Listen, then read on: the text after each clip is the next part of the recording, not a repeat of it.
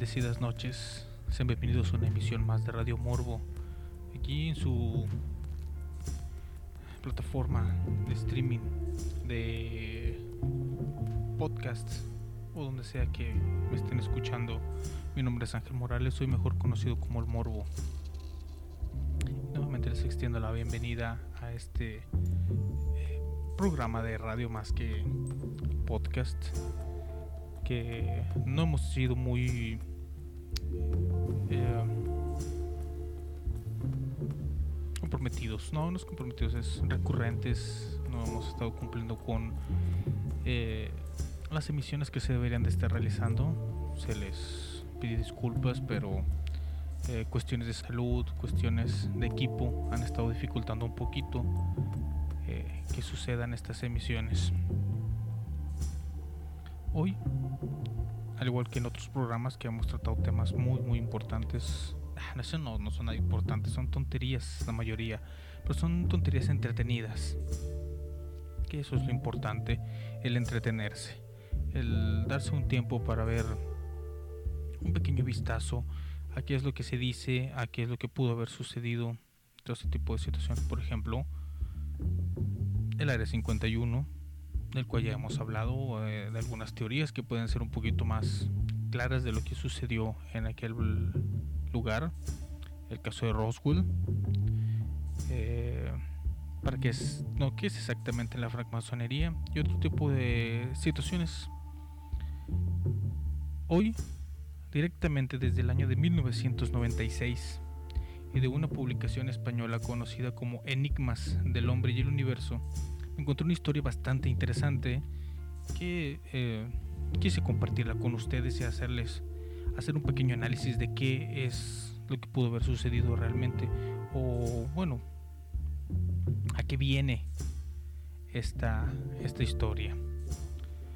Eh, algunos de ustedes que son un poquito más letrados en cosas místicas eh, deben de saber que existió una persona conocida como Edward Alexander Crowley, que nació en 1875, un 12 de octubre, y murió un 1 de diciembre de 1947. Era un ocultista, mago ceremonial, poeta, pintor, novelista y montañista realizó muchas eh, cosas sorprendentes supuestamente y le vino a dar una nueva cara al ocultismo en el mundo en general. Vamos a hablar hoy aquí en Radio Morbo de una de las hazañas supuestamente más importantes que realizó el buen Aleister Crowley en el título del artículo dice Crowley, la guerra mágica contra Adolf Hitler, la otra cara de la gran bestia. Pero todo esto será después de este primer corto musical a cargo de Bob Dylan y el tema The Man and Me. Regresamos aquí a Radio. Morbo. Thank you for always tuning in. Here's another one of your favorite tunes. Stay stuck.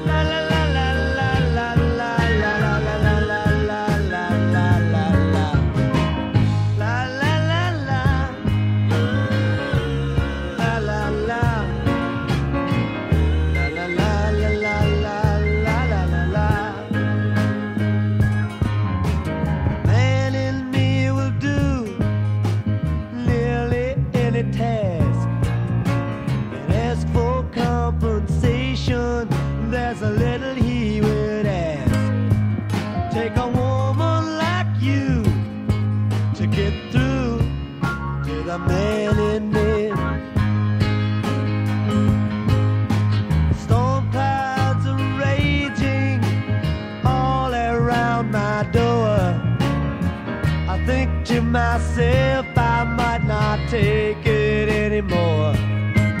Take a woman like your kind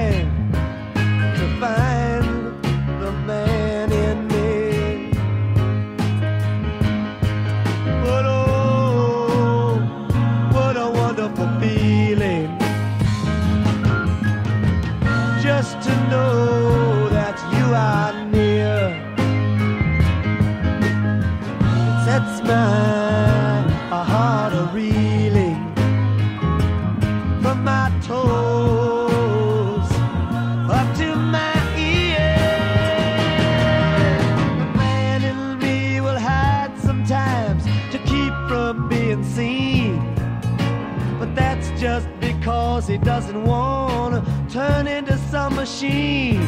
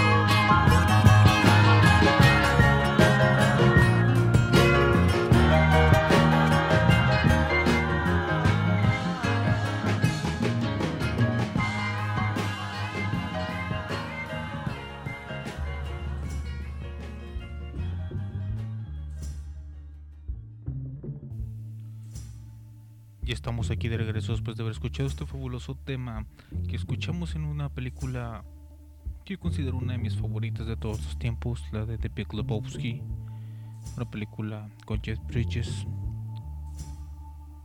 muy muy muy buena. A mí realmente me entretiene bastante, me gusta bastante. Vamos a comenzar leyendo, eh, como lo hemos mencionado, este artículo publicado en 1996 en la revista Enigmas del hombre y el universo. Una publicación española que en su momento, en su país de origen, costaba 375 pesetas. Sí, en algún momento no existían los euros y España tenía su propia moneda.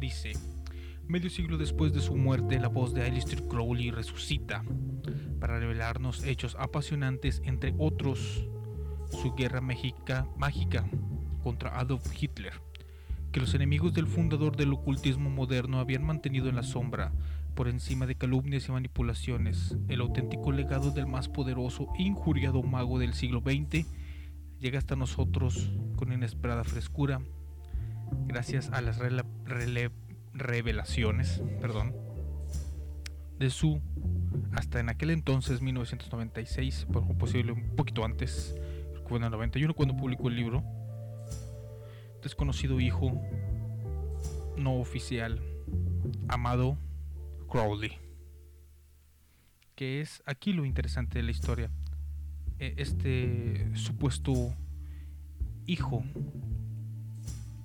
Bueno, la historia es en sí entretenida, realmente. mm, ya habíamos hablado aquí en el programa que eh, Hitler tenía su división mágica. Tenía tanto tecnología como magia eh, desarrollándose de maneras sorprendentes durante la, la Segunda Guerra Mundial. Y eso le dio una enorme ventaja y desventaja al mismo tiempo. Comenzamos el relato.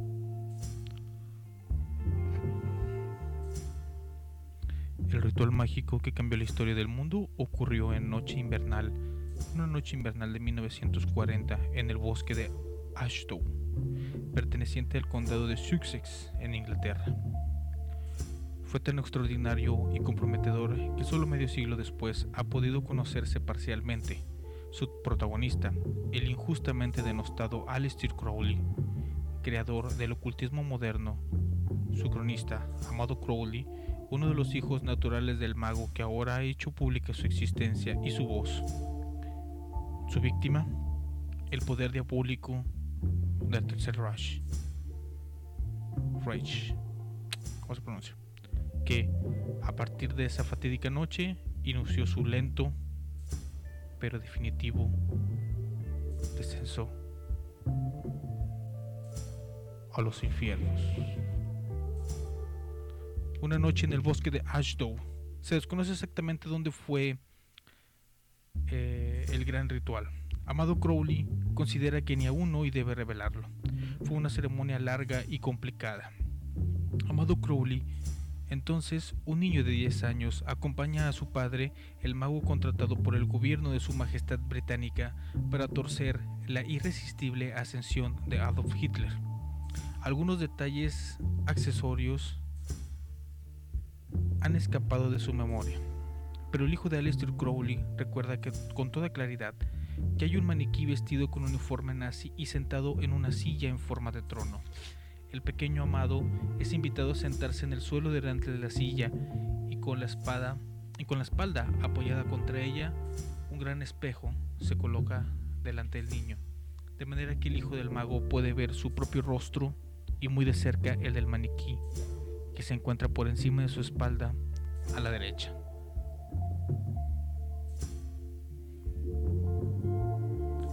La mayor parte de los participantes algunos de ellos pertenecientes al servicio secreto británico, llevan hábitos ocultistas de diferentes apariencias. A una orden de Crowley, incluso los soldados ingleses encargados de la seguridad. La ceremonia cuenta con la aquiescencia y el apoyo de Winston Churchill para este momento.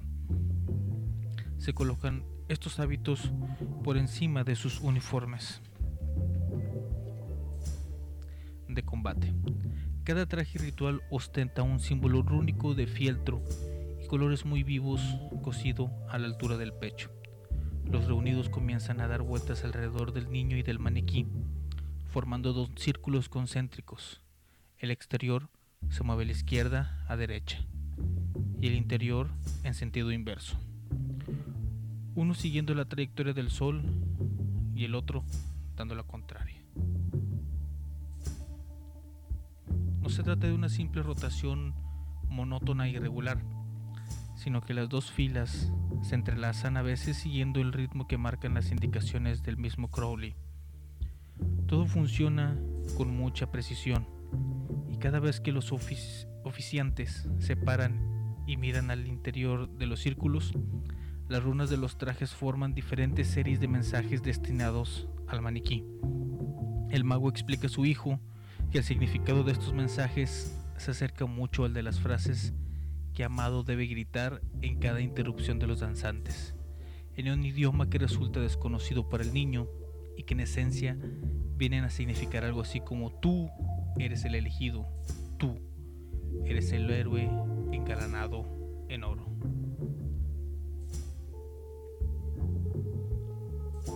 Suena un poco confuso el hecho de que se le llame el elegido y el, engalanado en oro. Pero todo esto tendrá un poquito más de sentido cuando continuamos esta historia, regresando el siguiente corte musical encargado a cargo, perdón, a Santana, la canción María María. Regresamos aquí a Radio The hits just keep on coming.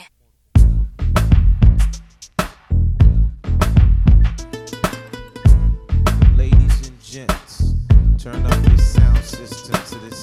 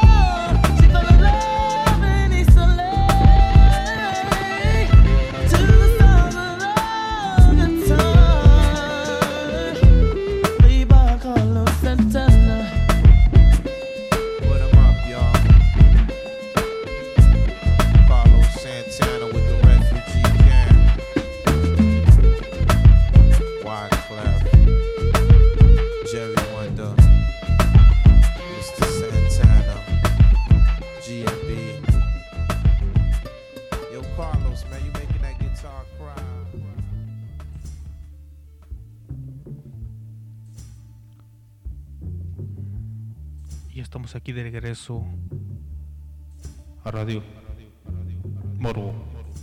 Después de escuchar a María María con Santana y de dejar pausada la historia, el momento en el que el, el supuesto hijo eh, no oficial de Aleister Crowley había sido sentado en medio de un ritual en el cual se tenía un maniquí vestido de nazi, con un espejo enfrente y con una serie de eh, bailarines ritualistas a su alrededor, que eh, siguiendo un patrón escribían con runas escritas en su pecho algunas frases. Algunas de ellas, o una de ellas específicamente sería, tú eres el elegido, tú eres el héroe engalanado de oro. En el apogeo de la ceremonia, una especie de alas de pájaro son fijadas en la espalda del maniquí. Se alza este último hasta la torre de una iglesia y después de haberlo rociado con gasolina, se le hace descender envuelto en llamas a lo largo de un cable tendido en dirección hacia un lugar preciso de Alemania. Su recorrido a lo largo del cable no se prolonga más allá de algunos centenares de metros y trozos ardientes del muñeco se esparcen a lo largo de esa distancia. Algunos bomberos siguen su trayectoria para atajar todo riesgo de incendio, pero no llegan a tiempo de apagar el que se inicia en el árbol que sujetaba el otro extremo del cable. Demasiado corto y demasiado pendiente, explica abrupto, abruptamente Alistair. El árbol incendiado cae sobre un estrecho sendero y el fuego se extiende, pero es rápidamente dominado y solo dos o tres arbustos sufren las consecuencias. No mucho tiempo después, exactamente el 11 de mayo de 1941, los periódicos titulan en portada El delfín de Hitler abandona al Reich o Rudolf Hess huye a la Gran Bretaña. Johann Sebastian, como se llama a Winston Churchill en la operación secreta que hemos descrito, hace llegar a Crowley su gratitud personal a la vez que el agradecimiento de la nación. Una vez que el caza, pilotado por Hayes, cae en suelo inglés, pero como es obvio y se ha pactado de antemano, no habrá para el mago ni medallas ni distinciones honoríficas, y aparentemente tampoco alguna especie de registro, solo una gratitud silenciosa. Un silencio pronto roto por los francmasones que dominan la prensa inglesa para seguir injuriando a un personaje tan incómodo como Aleister Crowley. Los tiempos en que los magos ingleses como John Dee formaban parte de la corte pertenecían definitivamente a la historia. Es harto sabido que Rudolf Hest pasó el resto de la guerra y de su propia vida en prisión. Menos sabido es, sin embargo, que el proceso a que fue sometido en Nuremberg, junto a otros criminales nazis, contó al doctor M. Kelly por qué había huido de, a por qué había huido hacia Inglaterra, explicándole que había recibido mensajes de espíritus. A finales de 1940, dichos mensajes se hicieron cada vez más imperiosos. Los dioses, afirmaba Hess, me pedían que tomara una decisión porque yo era el elegido, el nuevo Mesías, y únicamente yo podía aportar una nueva era de paz al mundo. Yo era Balder, que es un dios benéfico de la mitología germánica, y Hitler, el demonio maléfico Loki. Basándose en este testimonio, el equipo médico aliado comenzó a dudar de la salud mental de Hest. No fue condenado a la pena de muerte, común para la mayor parte de los altos dignatarios nazis, sino a la reclusión perpetua en Spandau. La huida de Hess significa para Hitler el principio del fin. El Führer se siente abandonado no solo de su fiel lugarteniente, sino de las asistencias mágicas en general que él representaba y con la que Hitler tanto había contado hasta ese momento. En consecuencia, y a modo de pataleta, ordena entonces depurar a Alemania de los numerosísimos magos, astrólogos, profetas que han prosperado a la sombra del Tercer Reich. Hitler ha decidido conducir su guerra confiando únicamente en sus propios poderes psíquicos, pero justamente entonces esos poderes, particularmente el de la precognición, empiezan a fallarle. Y el desarrollo de la guerra, incluyendo el desafortunado avance hacia el corazón de Rusia, comienza a ser catastrófico. Tras las bambalinas de las noticias oficiales de uno y otro bando, la, primera ficha del dominó que cae y empuja a las demás hasta la wagneriana caída de Berlín es la huida de Rudolf Hest y el soplo mágico que hizo caer esa ficha si hemos de creer justamente en el testimonio de este amado Crowley, se debió a los incomparables pulmones de aquel personaje el amarillismo ingresó impreso. Había bautizado como la gran bestia.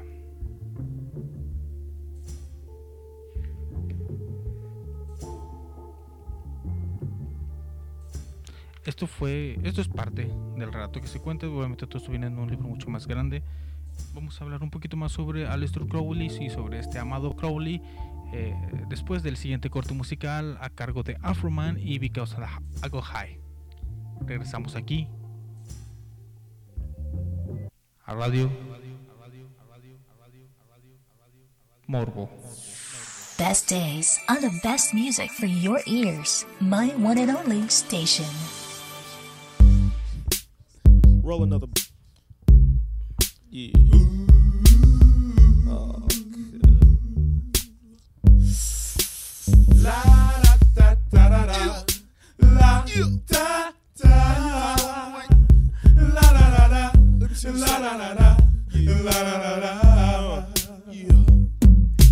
I was gonna clean my room until I got high.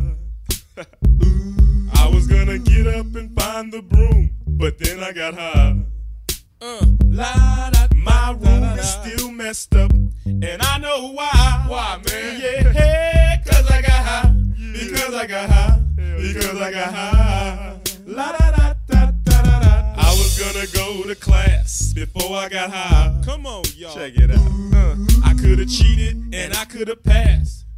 Got high.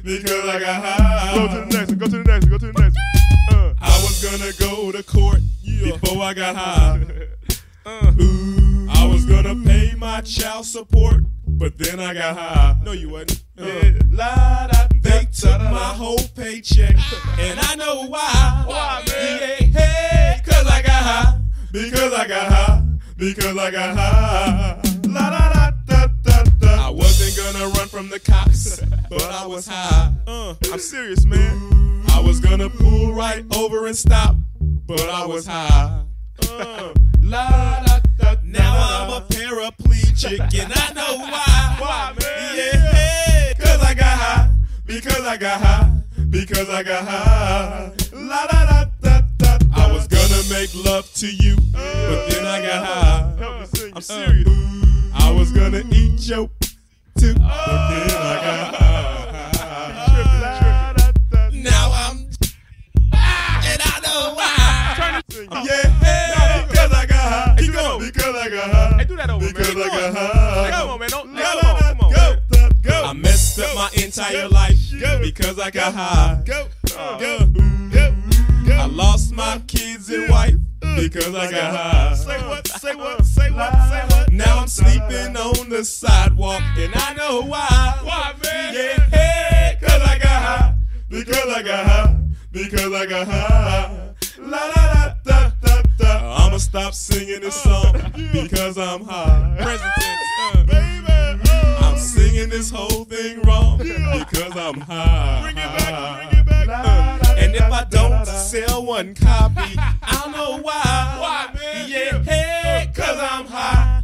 Cause I'm high. Cause I'm high. Are you really high though, man? La la. He really is high, man. Shoop shoop shooby doo. Get jiggy with it. Skippity bee bop.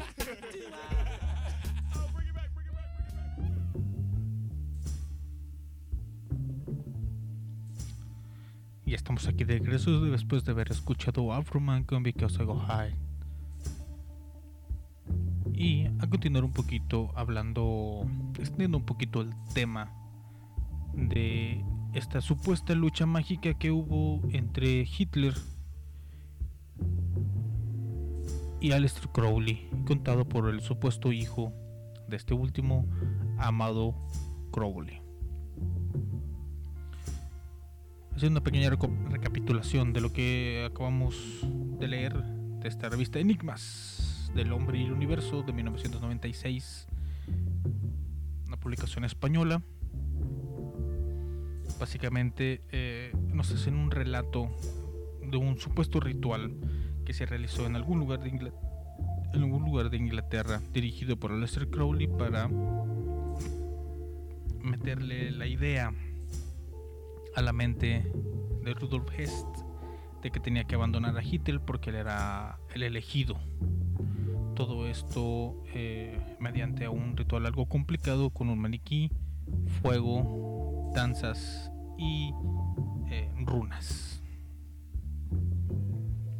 Pero, tal como dice eh, esta sección del artículo, nos plantea una pregunta y dice, ¿era la gran bestia el gran salvador de Occidente? Jesucristo y yo nos parecemos en una cosa, le dijo Crowley a su hijo. Yo seré infinitamente más famoso después de mi muerte. Medio siglo después de esa muerte, en efecto, la profecía de Aleister Crowley se está cumpliendo. No solo es infinitamente más famoso que en vida, con innumerables clubes de seguidores, particularmente en la costa oeste de los Estados Unidos, sino que muchos aspectos oscuros de su personalidad aparecen con una nueva luz. A la vez que va perdiendo fuerza el cúmulo de difamaciones y mentiras vertidos contra él. Juro ante el universo entero que nunca he herido a nadie voluntariamente. Si choco con la gente, me burlo y ofendo es porque lo creo necesario para rebajar un poco la suficiencia del alma farisaica. Confiesa Alistair a su hijo. A veces los ángeles se ven obligados a disfrazarse de demonios para poder cumplir con la misión que tienen encomendada. Pero cuando esto sucede, los verdaderos demonios se dedican a sepultar en estiércol la fama del ángel. Y esto es exactamente lo que le ocurrió al gran mago de nuestro siglo. Por eso fue objeto de la difamación más virulenta que haya perpetrado el periodismo amarillo desde la campaña anti-española durante la guerra de Cuba y por eso mucha gente sigue manteniendo que Crowley, una imagen negativa hasta la caricatura, hace poco una comisión para el desarrollo de las barriadas eligió al pueblo llamado Crowley en el condado de Sussex en Inglaterra como centro de sus primeras operaciones y alguien sugirió para la conveniencia de cambiarle el nombre a dicho pueblo por problemas de imagen. Cada grupo de poder efectivo, independientemente de las ideas que proclaman en público, está imbuido en ciertas creencias y ciertos ritos mágicos que se practican en secreto, al objeto de lograr su eh, perpetuación. Por eso hay dos clases de magos. Los que forman parte de un grupo de poder establecido o aspiran a ello y son por tanto partidarios de que nada cambie y los que pretenden establecer su propio proyecto liberador y revolucionario al margen de esos grupos. Aleister Crowley pertenecía a esta última categoría.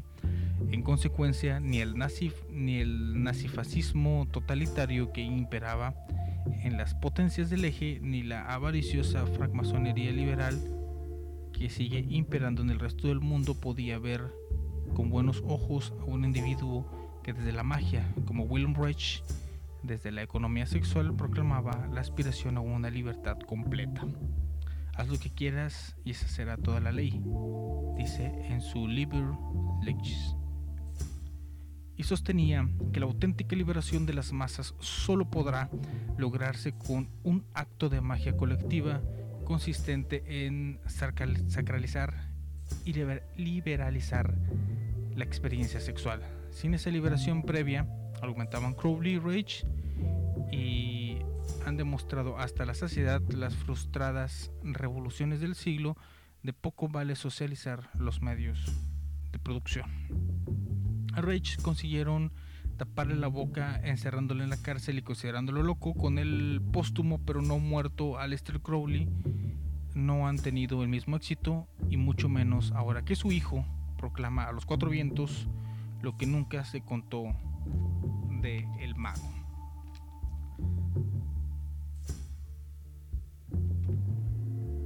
Lo hace desde las páginas de un libro de lectura apasionante de Secrets of Aleister Crowley, publicado en Gran Bretaña por la editorial Diamond Books en 1991.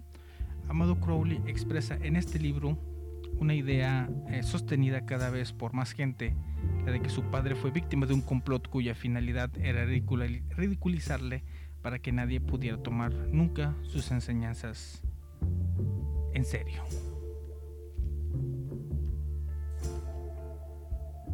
Yo he escuchado muchas personas que apoyan mucho eh, justamente a Aleister Crowley. Eh, tengo yo entendido que sí tiene muchas enseñanzas muy interesantes, que sí se podrían llegar a aplicar un poquito, no desde el lado plenamente mágico, porque no sé si ya lo he expresado aquí en el programa, pero eh, uno de los principios mágicos más importantes son mentirte a ti mismo. Y eso es algo que no, no sé, como que no me cuadra mucho a mí. Pero así es esto. Vamos a ir a un pequeño corto musical y regresamos para extender un poquito más la información, pero así eh, un poquito más oficial con respecto a Lester Crowley y hablar de este hijo amado Crowley. Hijo amado, se escucha raro. Pero bueno, regresamos aquí a Radio Morbo. Thank you for always tuning in. Here's another one of your favorite tunes. Stay stuck.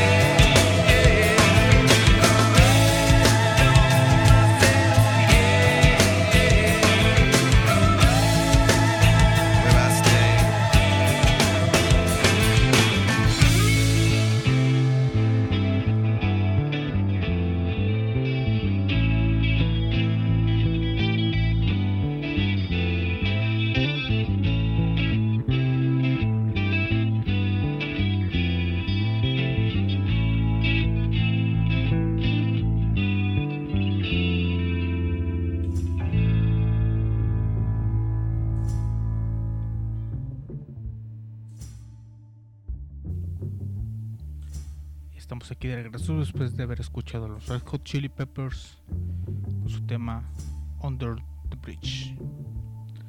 Bueno, mucha gente, mucha gente ya conoce mucho, eh, conoce la historia de Aleister Crowley, eh, que nació como con el nombre de Aleister Alexander Crowley el 2 de octubre de 1875 y murió el 1 de diciembre de 1947, como ya habíamos dicho, era eh, inglés. Eh, había nacido en una familia en el Royal Leamington Spa en Warwickshire. Eh, fue eh, eh, expulsado de su familia eh, ya que ellos tenían una muy eh, fuerte eh, apego a una iglesia cristiana fundamentalista. Eh, que era conocida como la cofradía de Plymouth según su propio hijo. Y eh, que fue fundada en 1830 bajo la eh, fue la rigorista de John Nelson Darby. Porque todas las tardes de infancia tuvo que soportar interminables lecturas bíblicas que fue lo que supongo yo que más le obligó a buscar algunas otras, algunas otros caminos. Eh, llegó a estudiar en la Universidad de Cambridge. Tuvo muchos trabajos, estuvo dando vuelta al mundo, este fue al, al lago, al lago, al el Loch Ness, lago Ness en Escocia, eh, buscó, también fue a, Cairo, Egipto, México, eh, creo específicamente en México hay una historia con respecto a que estaba muy enamorado o tenía una relación muy cercana con una mujer local y pues sí, en cierta forma sí fue muy atacado porque él eh, hacía público. Básicamente es lo que yo entiendo, que él hace muy público, hace muy eh, hacia la gente común, la gente de a pie, lo que es eh, lo que se le conocía como la magia secreta, lo que eh, se mantiene bajo gran hermetismo en muchas de las hermandades, en muchas de las sociedades, por así decirlo, secretas, que no son tan secretas, todo el mundo las conoce. Y aparte de que él mismo metió mucho de sus propias ideas que iba creando eh, para ampliar más todo este misticismo, todo este eh, aula mágica. Fue muy atacado sí porque porque hace este tipo de cosas y porque pues se inventó mucho se inventó mucho de lo que él decía. Aparte de que pues obviamente metía mucho todo esto eh, situación esta libertad sexual este tipo de magia sexual por así decirlo y fue lo que más pudo en contra de él en la sociedad de los años en los que vivía eh, marcadamente eh, conservadora. Aparte creo yo que él tenía eh, relaciones homosexuales y eso también le vino a atacarlo, o sea, perjudicarlo bastante en el desarrollo de su carrera. Pero bueno, vamos a hablar de este supuesto hijo amado Crowley, eh, que nació un 26 de enero de 1930 y murió en algún año del 2010. Pero Amado Crowley realmente era el seudónimo de un mago y escritor de ocultismo inglés que afirmaba ser, obviamente, el hijo ilegítimo secreto del ocultista y místico Aleister Crowley durante un periodo de más de 30 años, desde el principio de la década de 1970 hasta la del 2000. Enseñó a pequeños grupos de estudiantes privados, principalmente en Inglaterra y Francia, y publicó muchos libros y grabaciones de audio de sus enseñanzas. Amado Crowley se anunció inicialmente al mundo oculto a través de su nombre adoptado en 1971, cuando tenía más de 40 años, a través de una declaración enviada a los editores de la enciclopedia Men, Myth and Magic. Sin embargo, más tarde se deduciría, eh, se deduciría de su libro de 1991, Los secretos de Aleister Crowley, que su nombre fue registrado al nacer como Andrew Standish aunque esto todavía no se confirma al 100%. Al igual que Lester Crowley, Amado usó y enseñó una mezcla sincrética de técnicas mágicas occidentales junto con métodos orientales que incluían la meditación y el yoga. Sin embargo, sostuvo que la piedra angular de la religión de Lester de Telema y su libro principal, el libro de la ley, era un fraude y que el libro de la desolación, un supuesto texto que Alistair le dio, es la única verdadera escritura sagrada crowleyana. El libro aún no se ha publicado y solo ha sido visto por otra persona que no sea Crowley, el escritor, músico y cineasta Jason Brett Selby. Los, biógrafos de Crowley no han encontrado evidencia documental con respecto a la afirmación de Amado de ser descendiente de Aleister Crowley y los estudiosos de Crowley descartan universalmente la afirmación como falta.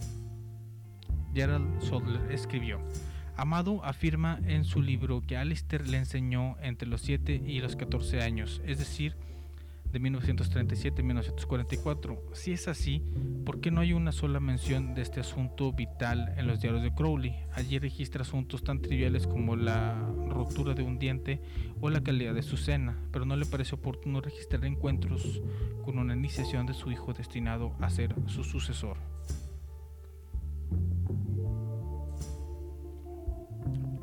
Este supuesto amado Crowley murió en el febrero de 1910, hace 11 años. No se ha publicado el libro, no se sabe exactamente para dónde va todo este tipo de situaciones, pero eh, como hemos visto anteriormente, una persona que solo afirme decir alguna cosa tiene el foro de poder recibir la opinión, de recibir el apoyo, perdón, para expresar su opinión y dar sus supuestos conocimientos eh, al mundo por este tipo de publicaciones, ahora páginas de internet.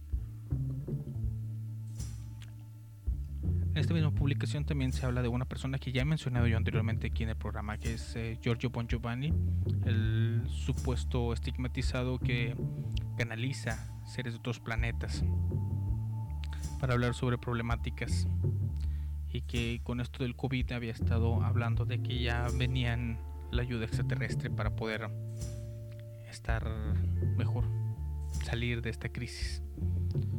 Paparruchas, diría yo.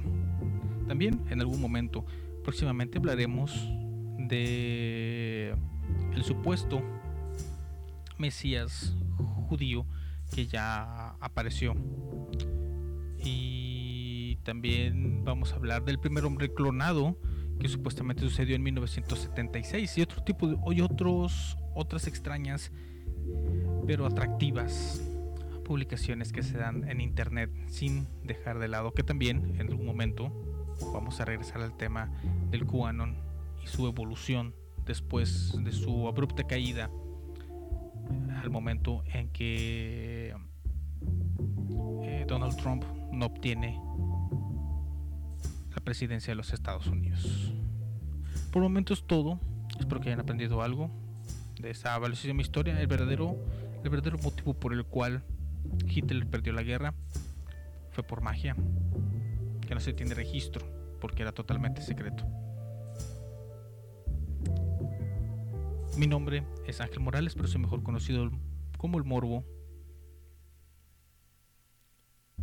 Esto fue Radio